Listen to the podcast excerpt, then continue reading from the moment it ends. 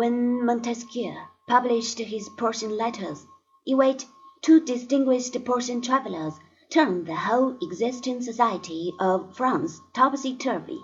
and poke fun at everything from the king down to the lowest of his six hundred pastry cooks,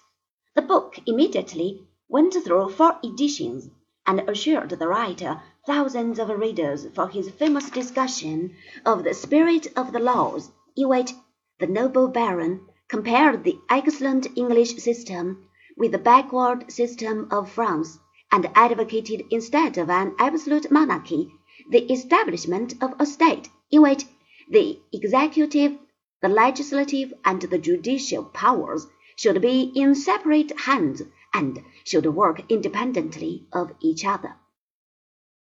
When Le Breton, the Persian bookseller, announced that Monsieur Diderot, d'Alembert, Turgot, and a score of other distinguished writers were going to publish an encyclopedia, which was to contain all the new ideas, and the new science, and the new knowledge.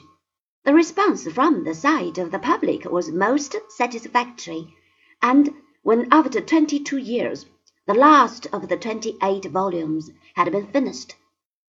the somewhat belated interference of the police could not repress the enthusiasm with which French society received this most important but very dangerous contribution to the discussions of the day.